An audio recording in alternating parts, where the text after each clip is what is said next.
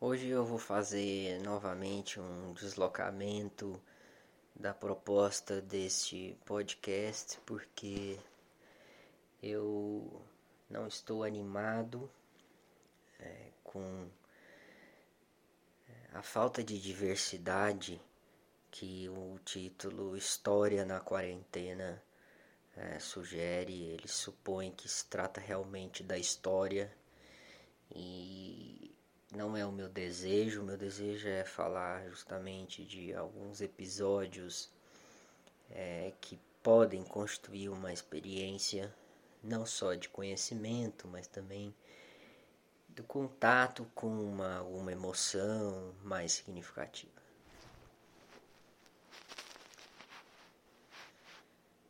Hoje eu vou contar a história de um sonho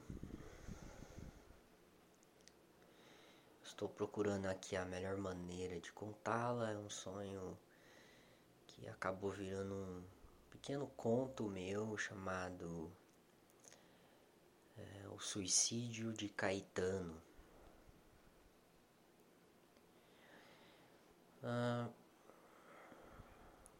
eu estudei numa instituição particular conhecida aqui em São Paulo, é, onde há muitas pessoas é, de classes mais altas e uma delas justamente era um colega de classe chamado Caetano. É, ele não era do meu curso e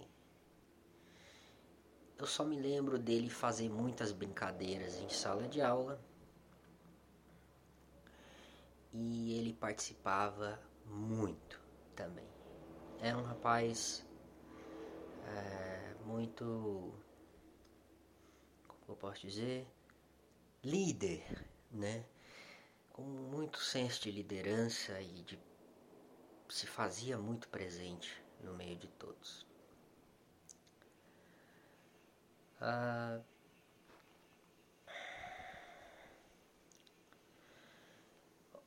o conto começa com a seguinte frase: a visão daquele corredor ainda me lembra aquela noite, onde eu, numa conversa qualquer, prestava uma atenção detida em Caetano. Estávamos é, num grupo de pessoas, era noite, e Estávamos um pouco distantes nesse corredor aberto para o que é uma espécie de, de, de galpão que dava, é, ou pelo menos estava próximo desse corredor de passagem. Uh, esse galpão era a entrada de uma festa. Havia muitas pessoas é, na entrada dessa festa era a noite, havia um clima muito consciente e difuso de que todos iam é, se divertir nessa festa. Mas o que mais mexia comigo era eu estar num grupo junto a esse rapaz que nunca parava de se fazer presente, mas eu só conseguia prestar atenção num casal que não estava na fila da festa, mas que se amava muito. Talvez nem consciente, né, do quão envolvidos eles estavam e que beleza eles representavam juntos naquele frio, é, naquelas condições. É, industriais e secas e feias e com tons de cores pesados de São Paulo. Eles realmente se destacavam.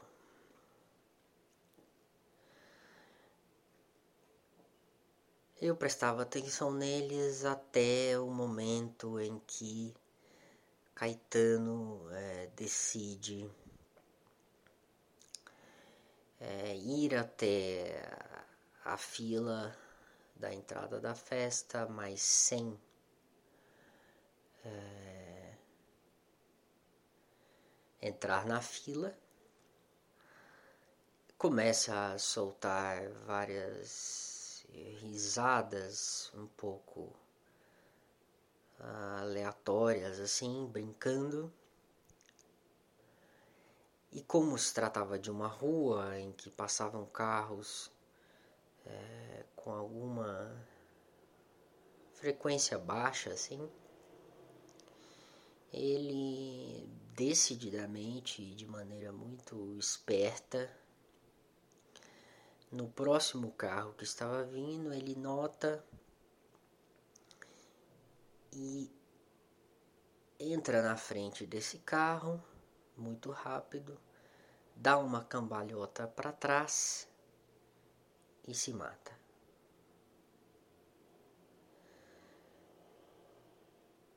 Este sonho ficou comigo um, ou dois anos até eu escrevê-lo. E ele, para mim, é a representação de uma dor muito específica, uma dor social. Que é a dor da inadequação.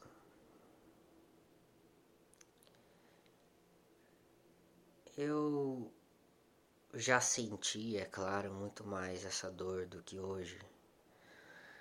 Ainda mais porque quando você faz deslocamentos regionais grandes num país continental, você também faz destroncamentos da sua própria personalidade na medida em que você é chumbado desses acontecimentos, em que a dor do adolescente não consegue suportar porque a vergonha, talvez nem seja a vergonha, a dor, é, é, a inadequação te, te pega muito, né? E o social é muito forte, né? Nas instituições de ensino. Ele é muito formador. Nas instituições públicas, o político é, é, é tão presente quanto e também é uma fonte de dor e de, é, e de vontade também. Né? As pessoas. É, a trama política ou a trama social desperta muito desejo em todos nós. A próxima cena do sonho já é o velório, em que boa parte dessa instituição de ensino está presente. Eu me lembro apenas do, do silêncio, do constrangimento e das mesas de forro branco. Muitas mesas, muitas pessoas é, velando, né? Este suicídio.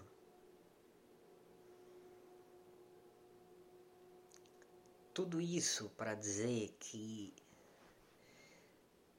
é muito bonito quando a gente percebe realmente que um livro nos marcou. E o que, que esse livro produz em nós?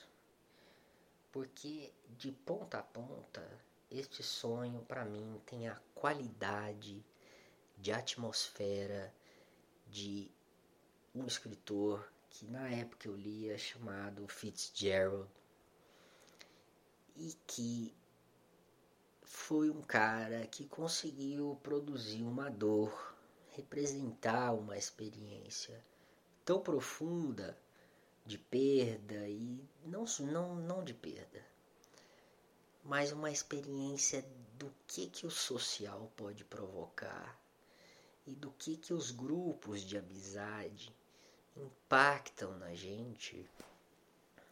Só que o Fitzgerald coloca isso com um alcance literário impressionante, assim. Não só literário, mas um alcance de experiência, em que o individual se alça ao histórico e quando você vê um grupo de pessoas está vivendo uma crise propriamente é, norte-americana, é, histórica, eles são resultado de uma história. E eles têm automóveis de alta velocidade e eles têm uma confiança absolutamente desimpedida e estão propensos a fazer qualquer coisa pela riqueza e por essa é, posição tão desejada, né? É, do milionário, do daquele que consegue ser feliz e domina e cujo gestual é, é sempre certeiro tem muita presença. Me refiro aqui especificamente a Gatsby e também a, a um amigo de Nick Carraway que namorava uma mulher linda e sedutora, eu esqueci o nome dele aqui, e tinha uma amante é, filha de um garageiro, né, em ponta de estrada.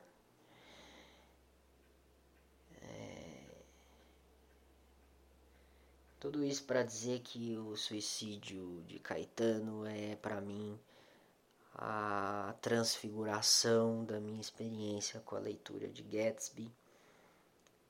Ah, me lembro aqui de uma frase de Tarkovsky que me fascina muito, me emociona, na verdade, que ele diz que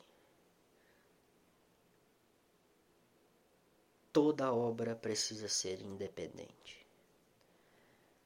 Ela tem que ser sua. Toda experiência de valor precisa ser independente. Não adianta eu ficar fascinado por Nick Carraway, o grande Gatsby e essas coisas que ganharam renome. Qual é a história de cada um de nós? Que histórias, quais histórias nós temos que tem essa profundidade de valor? Aí a minha é essa modesta aí de um suicídio que foi sonhado e e a representação da inadequação deste rapaz está na cambalhota para trás, né, que ele dá para se matar na frente de todo mundo.